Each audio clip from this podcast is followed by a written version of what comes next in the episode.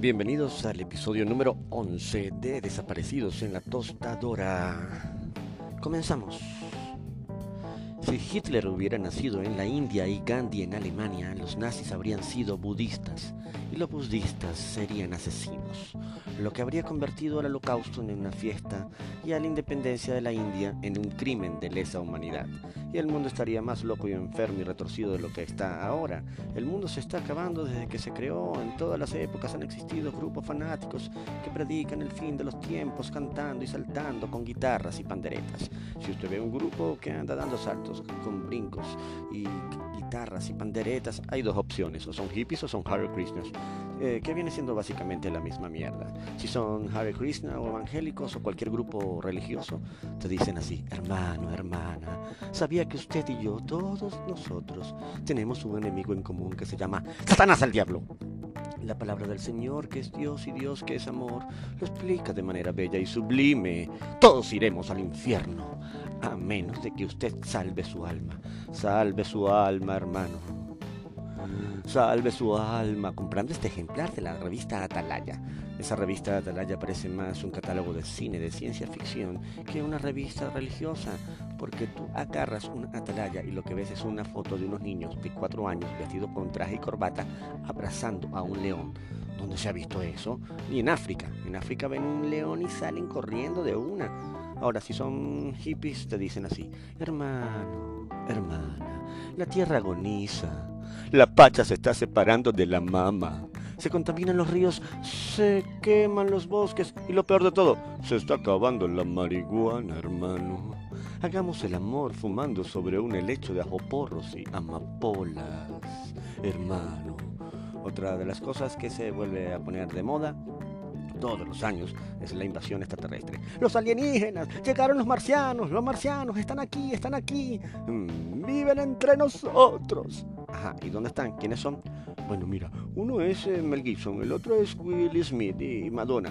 Eh, ellos son los extraterrestres. Después están los alienígenas, que son Donald Trump, George Bush, Bill Gates, Mark Zuckerberg y Elon Musk. Eh, Ay, Dios, claro que no. Son simplemente unos hijos de putas que lo único que tienen de extraterrestre y espacial son sus cuentas bancarias. Quedó pendiente en el episodio anterior sobre los poetas malditos hablar un poco más, algo, una breve reseña más sobre esa generación. A finales de los años 40 y principios de los 50 se conocen, se juntan y se asocian tres jóvenes desadaptados. Eh, estas tres almas retorcidas se rebelan contra el sistema Jack Kerouac, Allen Ginsberg y William Burroughs. Son los poetas malditos de la generación Beat. Eh, Kerouac, eh, Ginsberg y Burroughs, eh, para entender a estos tres genios alucinados de las letras incendiadas como espíritus explosivos, se deben leer y analizar sus libros, tres en particular. En el camino, On the Roads, eh, novela de Jack Kerouac, El aullido, poemario de Allen Ginsberg y El almuerzo desnudo, relatos de William Burroughs. Esas son las tres Biblias de estos tres mosqueteros de la literatura y el mundo underground. Son los precursores de lo que acabaría convirtiéndose en el movimiento control cultural de los surrealistas y los inicios de la psicodelia. Ahora pasamos a un poco de historia. Historia. De Solos fue un antiguo filósofo de Atenas, Grecia, quien a los 73 años murió por un ataque de risa provocado por un chiste que él mismo contó. Se le atribuye a... el escritor Francisco de Quevedo y al rey Felipe IV un debate sobre el valor de la disculpa. El monarca sostenía que cualquier ofensa quedaba lavada por una disculpa. El escritor alegaba que una disculpa deshonesta o mal planteada puede resultar peor que el hecho por el que se pide perdón. El rey entonces retó a Quevedo a ofenderlo y encontrar que encontrase una disculpa que resultase eh, peor que el propio agravio cometido. Apenas el monarca dio la vuelta, el poeta puso sus manos en las nalgas del rey. No bien repuesto de la sorpresa, Felipe IV escuchó las siguientes palabras. Perdón, señor, pensé que era la reina. De esa manera el poeta gana el debate. Alucinaciones mías sin estar alucinado. Si todos los filósofos griegos y alemanes se hubieran dedicado a ser curtidores de hongos y a reparar bicicletas en Armenia para masturbarse con mantequilla de maní y marihuana, en las trincheras, la historia de la humanidad tendría menos neurosis y más fiestas.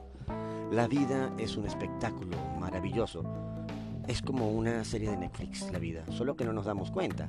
Un día hay solo mm, carbón, lava y humo, después hay dinosaurios, al otro día te encuentras con un mamut y un cavernícola, después hay fuego y barbacoa de mamut, antes de hacer la digestión caen 500 meteoritos, al pasar el fuego están crucificando a un hipster porque regalaba vino y curaba a leprosos. Y de la nada aparece un tren y el primer duelo de ajedrez de la historia donde los jugadores blancos y los jugadores negros se siguen matando en el mismo tablero, hasta que inventaron un aparatico que hizo kaboom y se borró del mapa un país en segundos. Luego como que reencarnó el hippie hipster, eh, todavía tenía el pelo largo, pero ahora usaba una guitarra para curar y decía All you need is love and let it be. Y lo volvieron a matar. Luego siguió uno que decía No soy de aquí ni soy de allá y también lo mataron. Después como que muchos empezaron a morirse a los 27 años, porque era el único requisito para ser miembro de un club de rockstar. Llegaron muchos años después unos personajes muy dementes, un alemán con bigotico que exterminó a media humanidad. Llegó también un obsesionado con hacer un muro y otro gordo ahí que hablaba raro con todos los hombres y las sombras, las mujeres y los mujeros. Y finalmente apareció un bicho invisible, pero que parece un moco radioactivo que secuestró a toda la humanidad. Estoy loco por ver la segunda temporada. Y este fue el cierre de la noche en la ciudad de la eterna primavera. Al bajarme en la estación del metro Floresta, lo primero que vi fue a una docena de policías y militares con cara de que no le han pagado su quincena, un escuadrón de ataque o quizás solo unos cadetes novatos excesivamente envueltos en chalecos antibalas como empanadas en aluminio, que tenían la mirada de adolescentes cocainómanos fanáticos de los videojuegos, de zombies y a los stickers de Hitler, bomberos haciendo una coreografía tipo sábados felices para impedir la entrada hacia el metro y habían ambulancias que escupían enfermeras y paramédicos como si fueran buñuelos disparados saliendo de un sartén. Todo esto estaba siendo rodeado, estableciendo un perímetro por agentes de criminología que se creen Charles Holmes, solo por estar con cinta adhesiva y chaquetas de venta de garaje, adornada con insignias y carnets plastificados que clausuraban la zona con esas cintas amarillas que dice Danger, no pase, en las y con unas calaveras a los piratas del Caribe. A tres pasos de esa cinta, un cadáver tapado con unas bolsas de basura, con pinta de que estaba durmiendo la borrachera y nunca se enteró de que se murió. Esta escena termina con un montón de imbéciles descerebrados tomándose selfies después de haber pasado la pasarela pasarela dance de los bomberos a ritmo de los Village People. Esa foto saldrá en las historias de Instagram de cientos de subnormales o será tendencia en TikTok, pero nunca saldrá en, el periódico local porque para los medios de comunicación, pues esta escena, esto nunca sucedió, esto no sucedió.